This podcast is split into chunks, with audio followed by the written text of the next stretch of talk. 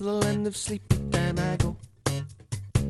I'm gonna take my shoes off the door. I'm gonna go where dreams like rivers flow. Oh, whoa, when the alarm goes off, I just won't know.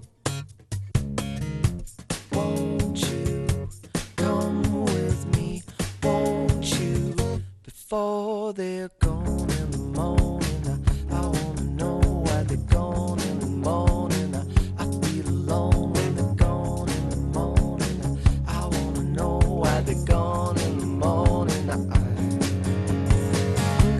Bueno, pues vamos a entrar ya en tiempo de tertulia. Tenemos a Mireño Sune Listondo con nosotros. Mireño Sune, ¿cómo estás? Bien, bien, Eunon. Egunon.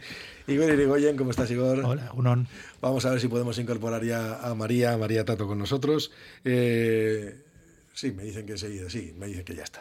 Bueno, pues sí, incorporamos ya a María también. ¿Qué tal, María? ¿Cómo estás, Egunon? Egunon. Egunon. Muy bien. Bueno, pues bueno, pues vamos a entrar, si os parece, a los oyentes. Voy a invitar a través del 688 88 77 88 y venga, os voy a empezar ya con una espina que llevo yo sacándome durante toda la mañana.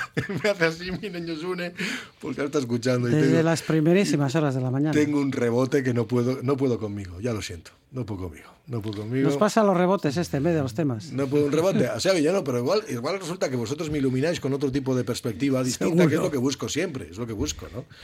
No, estoy muy enfadado. No, yo hasta ahora no quería hablar del Athletic, no quería nunca hablar del Athletic y en lo deportivo no voy a hablar en este capítulo, pues no tiene nada que ver, es otra cosa distinta. Eh, pero sí estoy muy preocupado pues con algunas de las trampas que nos estamos haciendo y que me, me dejan horrorizado, ¿no? El que de repente incorporemos a nuestro plantel de, de empresas publicitarias a dos empresas de casas de apuestas, cuando resulta que entre nosotros sería ilegal promocionarlas, pero con la justificación de que, ah, no, no, que son para Latinoamérica o para Asia. Creo que empezamos mal por ahí. Y ya lo último, la incorporación de una casa de criptomonedas, teniendo en cuenta además, bueno, que las criptomonedas están todavía en un mundo, digamos que peculiar, voy a decirlo así, alegal en muchos casos, es alegal re- realmente, que están dejando muchos problemas a mucha gente y luego que incluso aunque la publicidad de las casas de criptomonedas y demás está regulada, hay que poner advertencias, sobre todo para los inversores minoristas, indicarles además que pueden perder todo su dinero. Eso lo dice la ley, no lo digo yo, lo dice la ley. Y yo ayer vi publicidad en San Mamés y vi un planchón en la camiseta de los jugadores que me dejó horrorizado. Ya lo siento. Eso es, eh, por eso quiero sacar esa, quería sacar ese, ese, ese, ese tema que llevo desde, desde primera hora de la mañana cabreándome con los oyentes a cuenta de esto. Ya sé que es muy controvertido, ¿eh? lo de la publicidad en el fútbol y los ingresos que hacen falta dinero, pero oye, no todo vale, me da la sensación a mí. ¿Por dónde queréis empezar? Bueno, yo simplemente creo que cuando se dan estos mm, cambios eh, estratégicos de concepción y, y de comportamiento básico, hace falta mínimamente consultar a, los socios y a las socias. Eh, por un lado eso y por otra parte eh, hacer que pase, hacer o intentar que pase esto inadvertido cuando te has presentado hace dos, tres días o cuatro, una semana, con un plan estratégico, que yo no sé si habla de eso porque no lo he leído, pero si esto está incorporado al plan estratégico, supongo yo que sería, que habría sido Los sectores no. uno de los uno de los elementos a, a- a expresar, a explicar, porque seguramente si lo has hecho crees que es porque lo has hecho porque es bueno, y si es bueno, pues mm, qué menos que explicarlo para que todo el mundo se entere de la operación. Eh, creo que ir eh, simplemente a hechos consumados porque, mm, repito, es yo creo que un cambio fundamental en la publicidad, pues yo creo que no se debe ir a hechos consumados con estas cosas. Mm. Bueno, yo de este asunto la verdad que reconozco mi ignorancia y que yo me he enterado por los comentarios precisamente en la radio de, sobre esta nueva publicidad, los sectores eh, que se publicitan y, y, bueno, pues cómo puede generar esa, esa controversia ¿no? entre, entre la gente, bueno, entre la- supongo que entre los socios del Athletic, también entre, entre la gente que le sigue y, por lo que el club representa. ¿no? Yo sí creo que mm, el, Athletic, evidentemente, cuando estamos hablando de, esta- este club, esta esta eh, organización tan relevante en, en Vizcaya y, más allá de, de Vizcaya, eh, pues, eh, se mueve entre, por un lado, ser una empresa que se dedica a un, sector que cada vez es un, cada vez más es un negocio, un gran negocio, con todo lo que ello supone de mover din- dinero, de intereses, de expectativas económicas, de competencia entre, entre diferentes entidades, eh, que es económica además de deportiva, bueno, eh, muchos elementos, ¿no?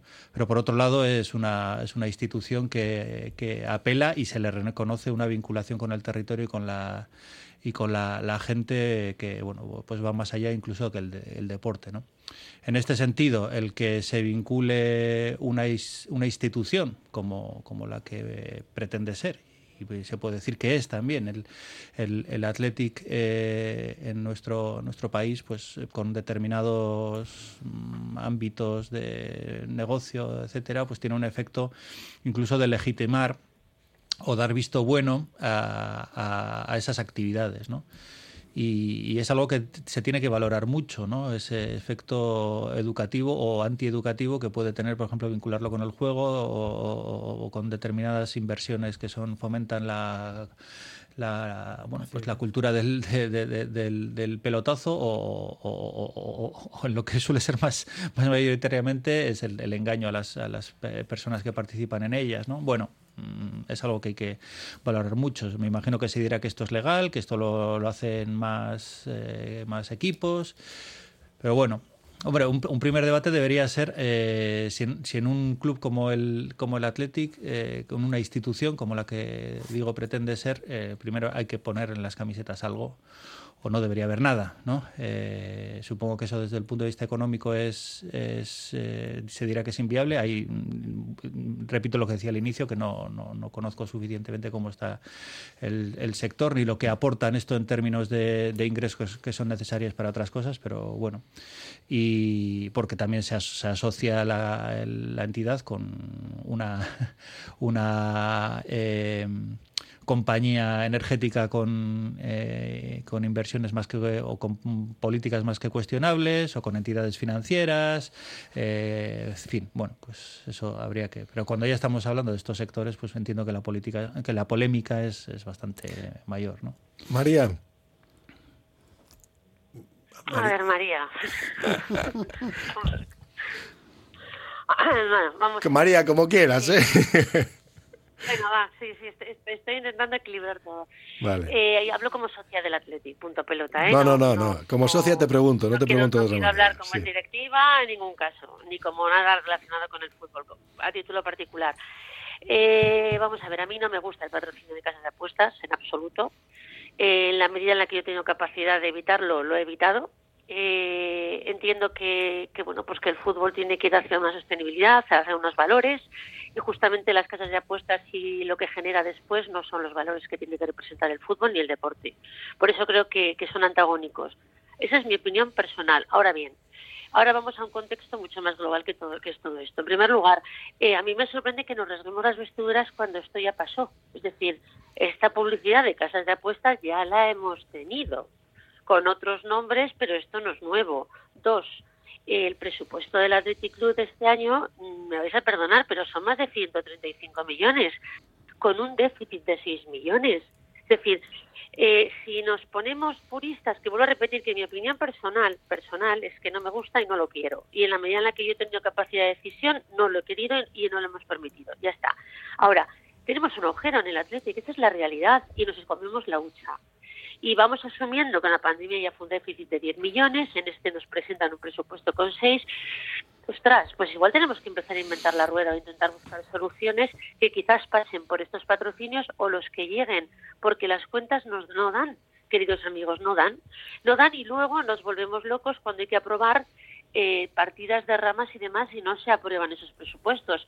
Porque sorprendentemente en los últimos años, cuando ha habido que decir entre todos pagamos la fiesta, no ha sido entre todos, o sea, no, no ha salido en la asamblea de compromisarios. Con lo cual, pues es, me parece muy complicado equilibrar.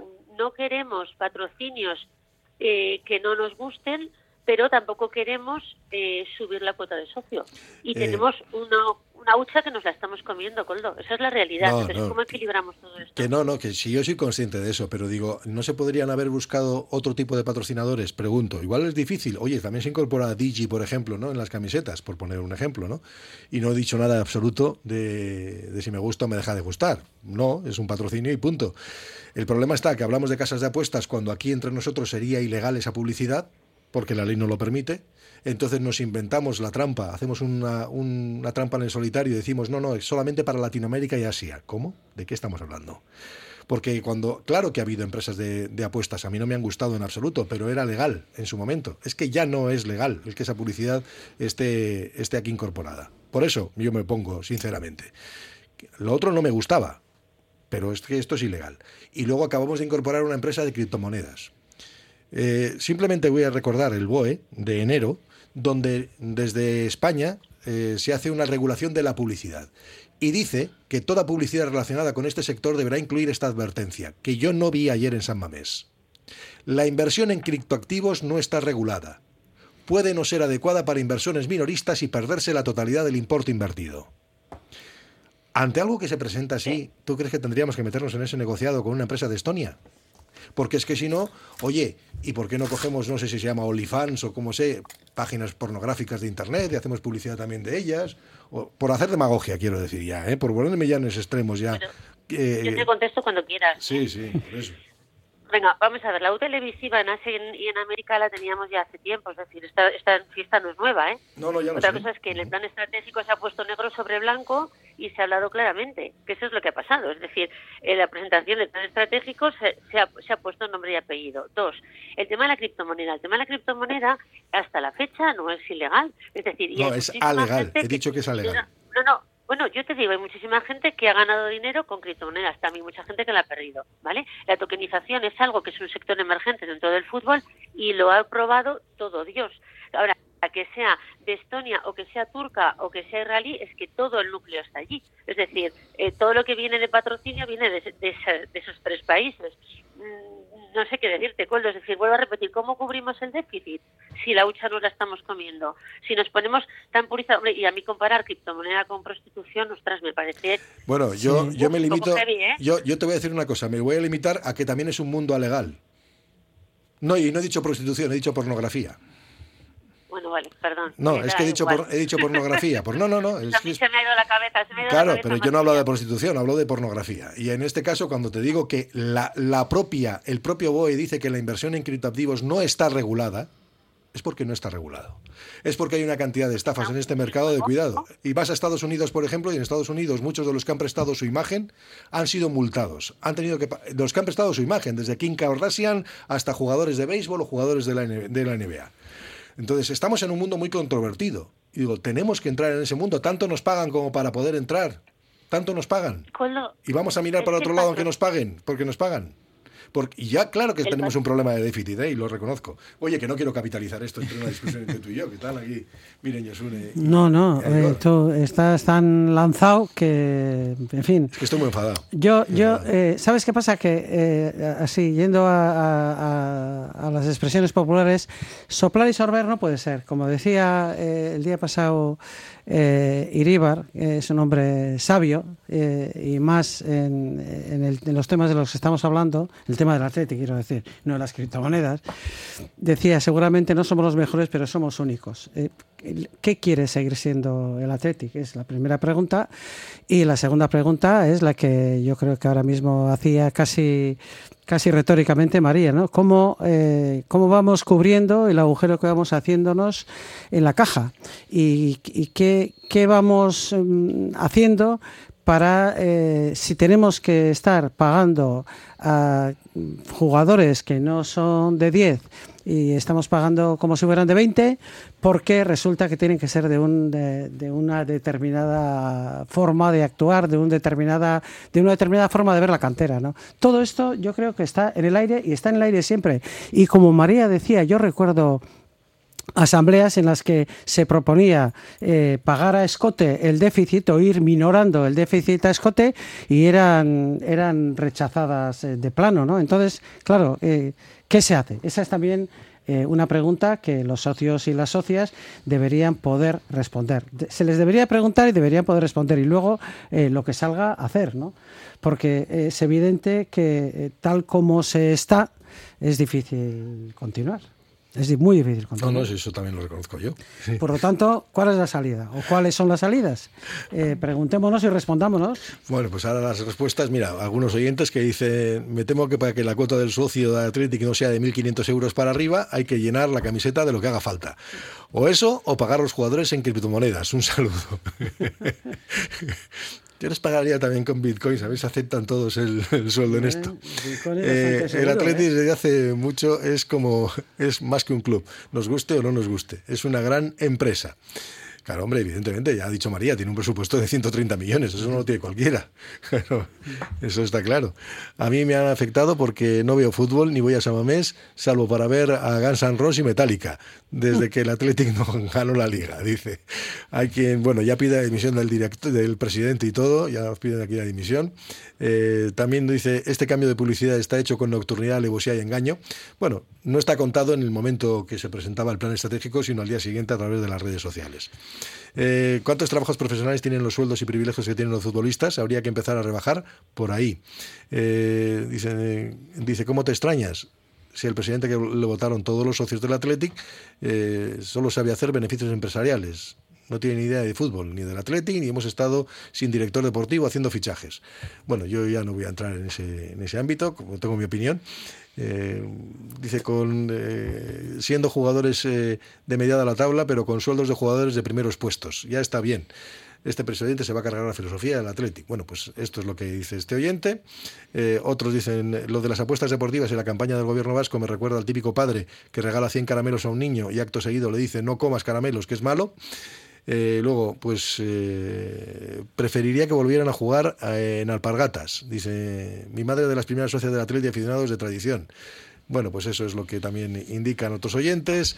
La salida, dice, no debe ser inmoral, es lo que dicen algunas de las... Y otros me dicen que tengo la piel muy sensible. Pues hombre, pues igual también. ¿Qué quieres que os diga? Hacemos un paréntesis y continuamos. Radio Popular, R. Ratia, 100.4 FM y 900 Onda Media.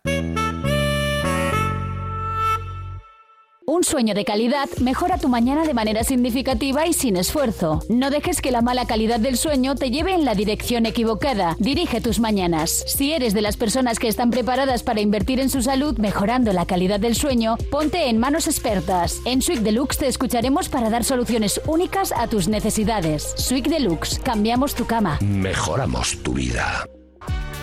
En Óptica Lázaro seguimos de rebajas. Somos el único centro Barilux especialista en Basauri con la mejor atención personalizada. Y ahora con descuentos del 50% en gafas graduadas y en lentes progresivas y monofocales. Y además, súmale nuestro cheque regalo acumulable a otras ofertas. Óptica Lázaro en Madrid 8 Basauri. Movex Clinics Bilbao, el centro de neurorehabilitación robótica, ayuda a pacientes con lesión medular incompleta como Isabel. Tengo días que tengo sesión con Han, que es el, el exoesqueleto, te ponen el aparato y pues caminamos. Movex Clinics Bilbao, edificio Albia. Infórmate en el 613 0044 36 y en movexbilbao.com. Los pavimentos y cerámicas Antonio Miranda están concebidos para proporcionar la máxima satisfacción y una plena garantía por sus diseños, estilo, calidad y precios. Antonio Miranda, en Bilbao, Ercilla y San Ignacio, y Basauri, Galdaca y Arcocha. Antonio Miranda, el arte de hacer hogar. Vámonos a la playa. Vámonos de crucero. Vámonos a Disney. Vámonos de fin de semana. Vámonos donde quieras. Pero apaga y vámonos. Viajes Eroski. Sueñas. Vuela.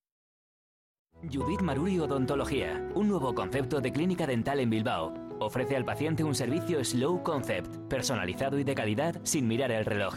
Odontología en general, endodoncia, implantes, elevaciones de senos, injertos de hueso, con la primera revisión y radiografías gratuitos. Judith Maruri Odontología, en Ercilla 6, 623 12 47 32 y en www.judithmaruri.com. Egunon Vizcaya. Bueno, pues continuamos en la tertulia y hay otros asuntos también eh, en el día de hoy. Mira, hay uno, por ejemplo, que también es que hoy me han pillado, es que me han pillado varios de lado. O sea, se conoce que he tenido fin de semana un tiempo para, para leer. no, pero bueno, ha habido un, un, suceso ahora mismo en Calabria que me parece terrible, que vuelve a poner, yo creo que la migración y, los, eh, y la tragedia la vuelve a poner en el primer plano, por mucho que nos hagamos trampas en el solitario, ¿no? Pues, eh, pues eso, eh, más de 60 muertos eh, en otro episodio, justo además, eh, días después de que el gobierno italiano aprobara una ley en la que prácticamente criminaliza a los buques de rescate. Y, ¿no? y Europa sigue apostando por Frontex, donde ya iba invertidos unos 5.600 millones, donde hay 10.000 militares que están movilizados pues para externalizar fronteras, controlar la situación, y como hace el gobierno italiano, pues pone el acento en las mafias. Yo particularmente creo que es poner en la mirada en el dedo y no en la luna, pero bueno, es otra cosa distinta. Sí, hombre, si hablamos de noticias que, que indignan profundamente, eh, me vais a respetar porque me vais a perdonar porque la, TETI entiendo que, que genera muchas esto es- esto es emociones, pero grave, aquí claro. estamos a otra escala ya, porque aquí estamos hablando, Y- en este y- caso, de más de 60 personas muertas y, y según los datos que por desgracia eh, van creciendo año tras año, pues hablamos como de unas 2.500 personas mu- muertas cada año en el, en el Mediterráneo, ¿no? Eh, en circunstancias muy parecidas a lo que hemos visto eh, ahora mismo este fin de semana con la tragedia de, de Calabria, ¿no? O sea, yo creo que hay varias, varias reflexiones aquí, ¿no? Una tiene que ver con, con el origen de donde estas personas migrantes, bueno, el origen era Turquía, pero venían de países como, Pakistán, como eh, sí, sí. Afganistán, Pakistán, Irak, Irán, algunas personas eh, que se ha- según se ha reportado de países su- subsaharianos también, como Nigeria. Eh, si vemos la, la situación en la que están cada uno de estos países y, y las evidentes motivaciones que tienen estas personas que se lanzan al mar para poder llegar a un lugar seguro donde poder vivir con una mínima dignidad, pues evidentemente todos estamos de acuerdo y creo que podemos, si pensamos un poco, podemos empatizar con, con lo que viven estas familias. Familias, en este sentido, porque entre los muertos hay, hay menores, hay incluso algunos bebés y eso, personas que hacían esta, esta travesía en familia huyendo, ¿no? Mm, Es inevitable comparar eh, cómo nos hemos eh, respondido como, como ciudadanía europea y como instituciones europeas an- ante la, guerra de, Ucrania y el la debida responsabilidad que, que, que había que tener y se ha tenido en buena parte eh, con, con las personas que huían de, de la guerra de Ucrania, los refugiados, refugiadas ucranianas, y, ver eh, cómo, cómo se responde o cómo no se está respondiendo y la absoluta eh, eh, mm, olvido y parece que, que, diese como igual ¿no? Lo, que, lo que están viviendo esta gente y las circunstancias en las que en las que tratan de llegar a Europa, pues bueno, pues es algo que, que clama al cielo, ¿no? Sin duda. Y yo estoy de acuerdo con lo que dices, eh, Coldo. Ciertamente, eh, la respuesta fácil por parte de, de quien quiere quitarse la responsabilidad de encima es trasladar la responsabilidad a esas supuestas mafias de las que se habla, ¿no? Además se siguen como en plural y que valen para todo, las mafias, eh, en este caso, las mafias también en, el norte de África, las mafias que eh, responsables de la trata de personas, eh, efectivamente, pues ahí hay, hay gente de mm, delincuencia organizada que saca provecho de esto pero seamos sinceros, la causa no está en las, en las mafias. Las, la- las mafias eh, se aprovechan de, de estas circunstancias.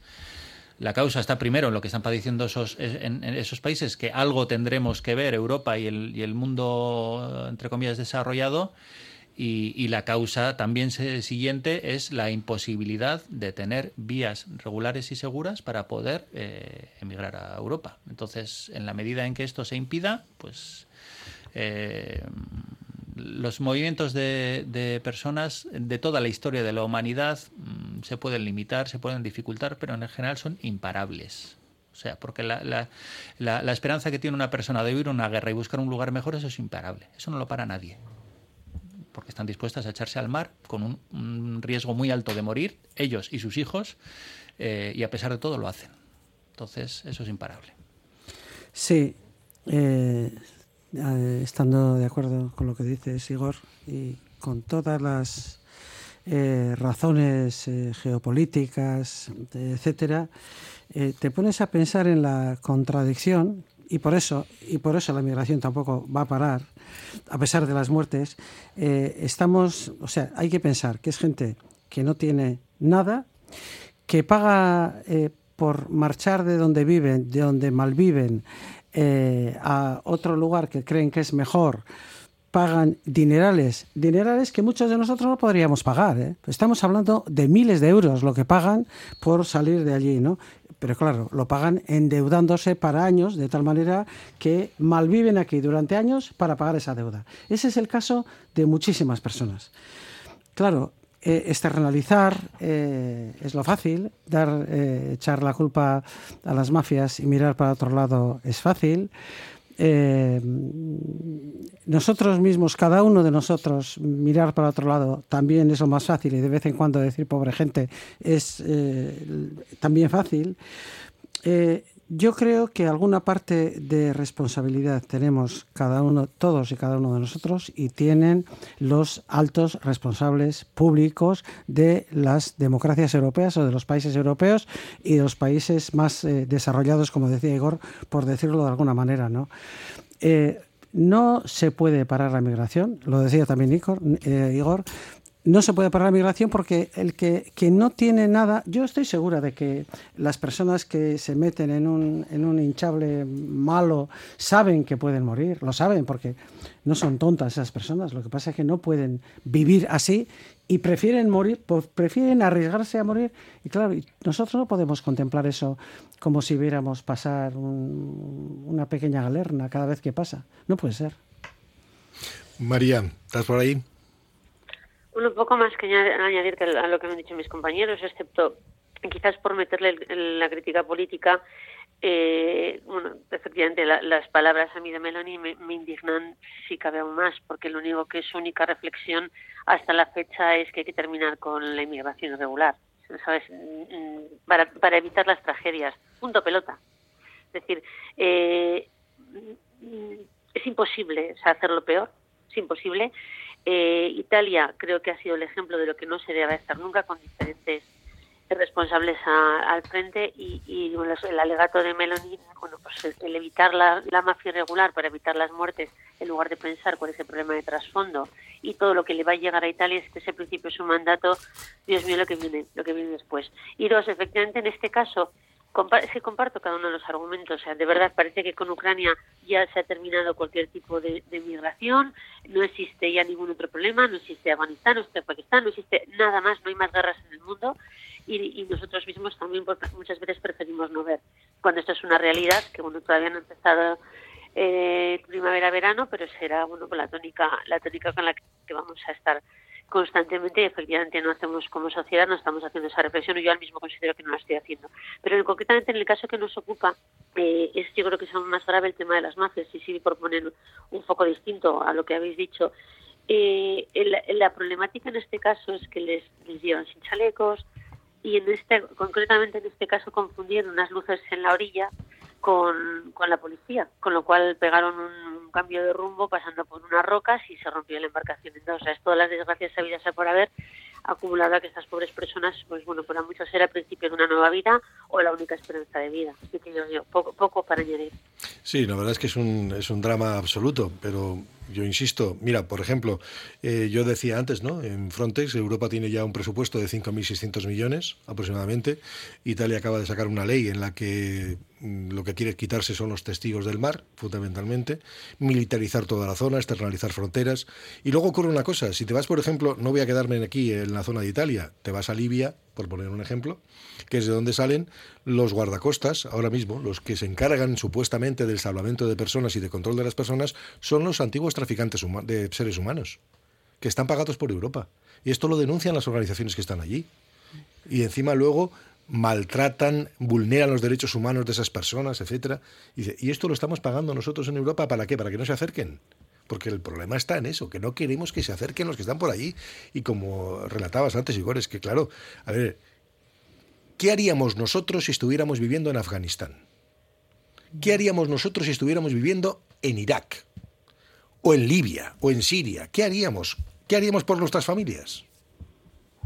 Que acaba de haber, hace O sea, unas es que yo- muy yo- recientes, una ola de solidaridad con las mujeres de Irán y lo que estaban pasando. Estamos viendo lo que, cual- lo, lo que sufren estas mujeres, la opresión de la que son objeto, y estamos viendo cómo se reacciona por parte de las instituciones allí en, de, Irán- iraníes ante cualquier intento de, de- de- de reivindicación de Sí, pero si salen del derechos- país y quieren Eso- venir, eso no quiero decir, eso quiero decir, que tenemos una contradicción muy evidente y luego, pues, ¿qué, qué vamos a decir? Eh, si nos ponemos a pensar un poquito en esta diferencia de, de reacción, como estábamos hace un año, todo el mundo abri- abriendo sus países, abriendo las puertas de las casas o incluso yendo a la frontera de Polonia a y tal, a buscar, eh, a buscar personas ucranianas que por supuesto, se merecen todo eso y más, pero eh, si ante la reacción de eh, personas como son las, eh, las refugiadas ucranianas hay eso, esa respuesta.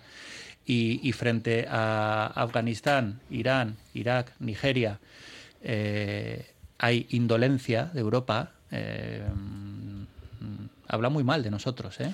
Habla Sí. muy mal de nosotros como sociedad y eso es algo, eso es algo que, que aunque cueste hay que recordarlo, hay que recordarlo porque De vemos hecho- las- los cadáveres a- alineados en la, en la playa y no nos mueven los sentimientos igual, en general digo en general, ¿eh? no nos mueven los sentimientos igual que lo que movían el drama de las familias que tenían que huir de las, de las bombas rusas. De hecho, Angela Merkel, que serán tres años, quiso mirar de frente eh, a la inmigración y, empezar dando pequeños pasos eh, para la acogida de migrantes y la corresponsabilidad de Europa, etcétera. Y miró para atrás y no tenía nadie. ¿eh? Estaba sola. No, no la apoya nadie. No, no, hay que mirar. A ver, que el problema no Eh, es ya. esto- a ver, que los gobiernos, o sea- los gobiernos no vienen de Marte. Claro, claro. No, no. Vienen de los votos del pueblo, Son- eh, de la son- gente. eh. Son, son gobiernos que van con nuestros votos, son gobiernos democráticos, y con los presupuestos a través de los impuestos que pagamos todos. Somos nosotros los que estamos a través de, de- de determinados gobiernos, y en este caso la mayoría, porque Angela Merkel, que quiso dar ese eh, paso de los últimos que iba a dar eh, antes de marcharse, eh, se quedó sola. Eso es lo que, lo que está ocurriendo, sí. Hacemos paréntesis y continuamos. Radio Popular, Herri Ratia. Un sueño de calidad mejora tu mañana de manera significativa. No dejes que la mala calidad del sueño te lleve en la dirección equivocada. Dirige tus mañanas. Sweet Deluxe, cambiamos tu cama. Mejoramos tu vida.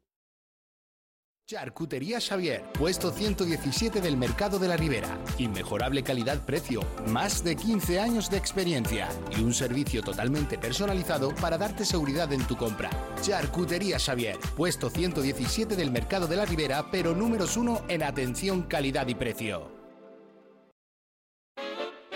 Si paseas por Bilbao Centro y no has entrado en López Oleaga, te pierdes al mayor especialista en vinos y bebidas, te pierdes la mejor selección de productos vascos, pero también te pierdes la historia viva de Bilbao. Delicatessen López Oleaga, desde 1904, ofreciendo a sus clientes calidad única. Compra Bilbao, compra algo único. Compra en López Oleaga, calle Astarloa 3. Tasaciones gratuitas y sin compromiso. Un servicio personalizado y confidencial. Compramos joyas, moneda, relojes o lingotes. En Compro Oro Indauchu encontrará a los mejores profesionales. Compro Oro Indauchu, Alameda San Mamés 49, salida Metro Indauchu. Para cualquier consulta puede llamar al 94 410 90 41. BM Motor, taller colaborador BMW y Mini, los mayores especialistas en Vizcaya. Calidad, precio y compromiso definen nuestro servicio. BM Motor, tu BMW o Mini, con los mejores expertos. Ven y visítanos en Echevarri, calle Santa Ana. No lo dudes, BM Motor, la alternativa al servicio oficial. El servicio de café de Ipar Vending Group mejora el ánimo y los niveles de energía en la oficina. Te prestan una estupenda cafetera, se preocupan por el servicio técnico. Cuando lo solicites, te envían gratis tu pedido de cápsulas del mejor café y sus complementos. Infórmate en iparvendinggroup.com. La Terraza de Luisa, cocina de siempre con un toque de fusión. Ofrecemos picoteo informal alrededor de nuestra barra o degustar una comida o cena a la carta en nuestro agradable comedor de cristal con vistas a Archanda. Comidas de lunes a domingo y cenas viernes y sábados. Te esperamos en Mazarredo 20. El grupo Solitium es el socio tecnológico que necesitas para tu empresa, pyme o colegio. Solitium te ofrece impresoras, equipos informáticos, gestión documental y todos los servicios IT. Solitium, especialistas en innovación tecnológica y digitalización. Radio Popular. Herri Ratia. Bueno, pues fíjate que tenemos, ¿eh? tenemos negociados para abordar, puf, los oyentes que nos mandan aquí, dice, los ucranianos son rubios y de ojos azules, la mayoría. Así que ahí explica con eso el oyente, no nos engañemos, ahí, explica por qué razón nos hemos volcado a un lado y no nos volcamos a otros. ¿no? Bueno, pues sí, tiene en parte, en parte que ver con eso. Eh, bueno, os voy a sacar ya otro de los temas. Hoy es lunes, hoy Vox va a presentar esa moción de censura al gobierno de España, que imagino que le sentará estupendamente a, Pedro Sánchez y compañía, pues, pues porque esto, te da, esto te da alimento. Sobre todo ya va a venir a defenderte la moción de censura Ramón Tamames, que en un casting pues les ha parecido el mejor. Bueno, dicen que en el casting primero estaba Felipe González, pero que no les contestó. Dicen, bueno, ya ahora remonta mames. yo no sé si esto, esto, a ver, yo, yo creo que lo único que hacen es que se hable de ellos aunque sea mal, pero bueno, es para eso, ¿no? Me imagino. Sí, pues llevan 15 días eh, hablando de ellos, entrevistas a Tamames, entrevistas a responsables de Vox, eh, la comparativa de Casado que rechazó la moción de bueno votaron votó el PP en contra de la moción de censura y fijo se va a abstener, eh, Tamames mm, siendo entrevistado por todas las radios y televisores del mundo mundial, bueno, pues es un poco un poco eso, es el escaparate, aunque no se sabe ese tipo de cosas que, qué efecto tiene, ¿no? Nunca, lo sabes, pero claro, si quien busca con estas cosas un efecto electoral, eh, en fin, no creo que se tome la democracia muy en serio, sea quien sea el que lo hace, porque eh, en fin, yo creo que el efecto electoral se debía buscar con, con políticas que acerquen la, ciudad, eh, la ciudadanía a las instituciones, con políticas que mejoren el bienestar de la, de la gente que vive peor, con políticas de acogida de la migración. Esas son las políticas que debían tener efecto electoral. No sé si estas cosas lo van a tener. Ojalá no lo tengan, desde luego. Porque si lo tienen, dice bastante de la madurez también de, quienes votan. ¿no? María. Bueno, yo creo que, a ver, primero, evidentemente, estamos en pre-campaña. Dos, eh, lo de Vox, bueno, pues ya siempre ha sido una política líquida, es la política del foco y el altavoz. Y como evidentemente no está, están, bueno, pues en descenso según las intenciones de voto y la gestión precisamente donde está gobernando no está siendo nefasta, como en el caso de Castilla y León, eh, ¿de qué funciona? Funciona a golpe de, titular, tan sencillo tan, tan básico como eso.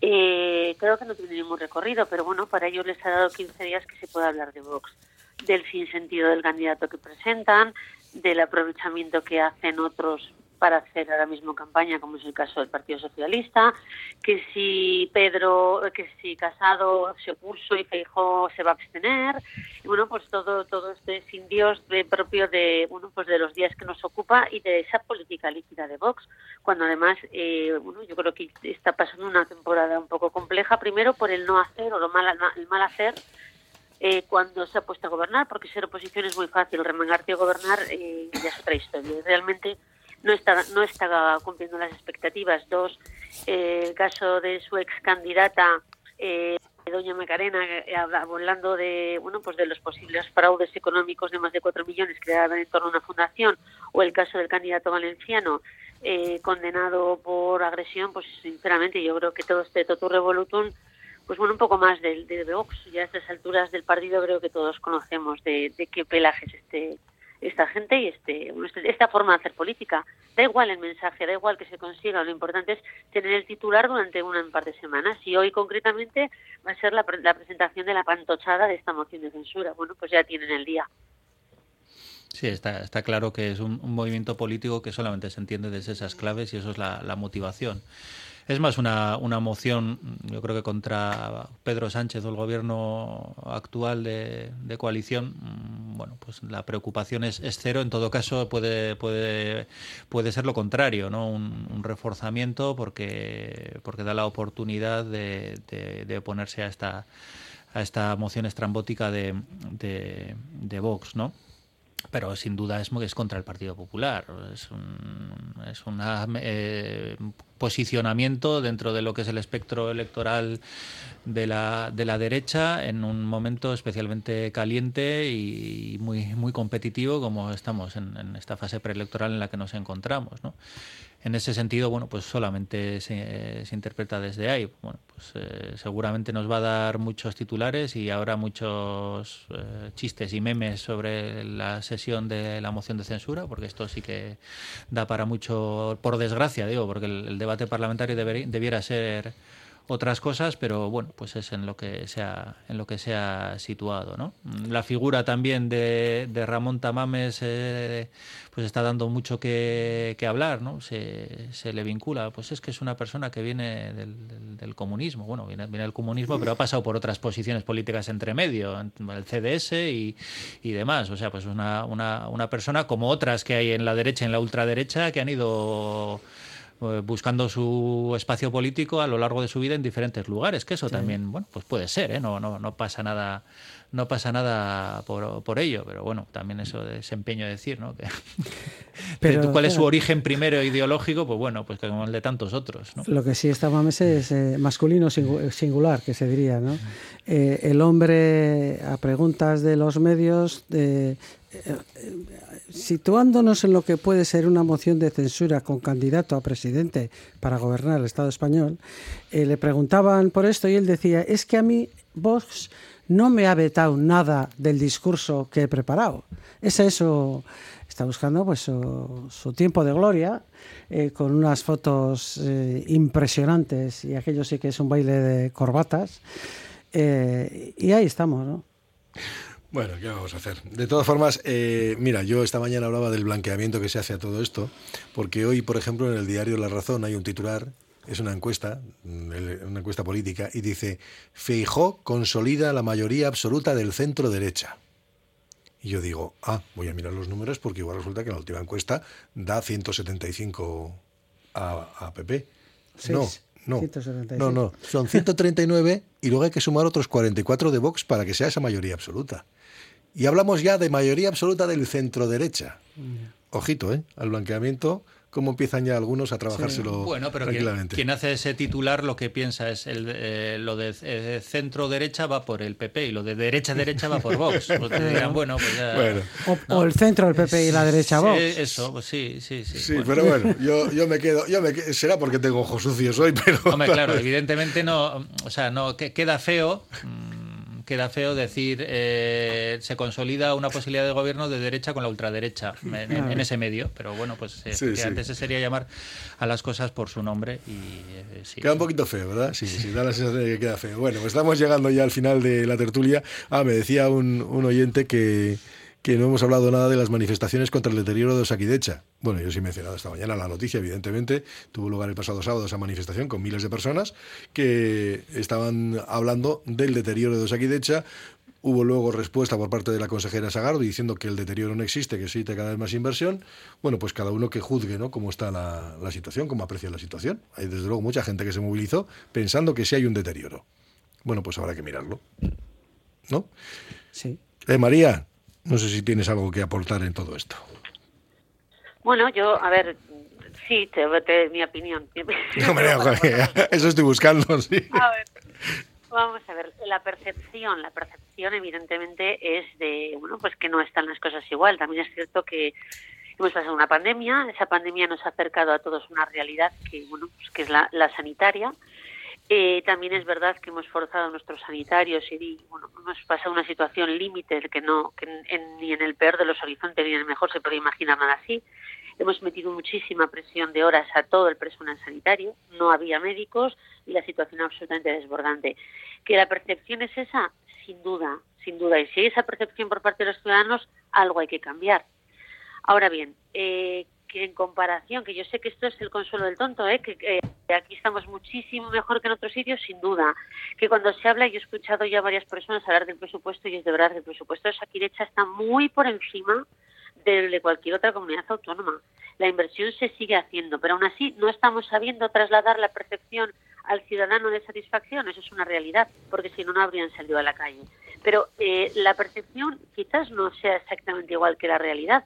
Se sigue invirtiendo, tiene un presupuesto altísimo, es unos presupuestos, yo creo que en este año más, más consensuados y realmente los datos de inversión multiplicamos por cuatro la inversión de cualquier otro sitio, que aún así no es satisfactorio, evidentemente la salud siempre, siempre es algo que nos une y siempre es óptimo mejorarla.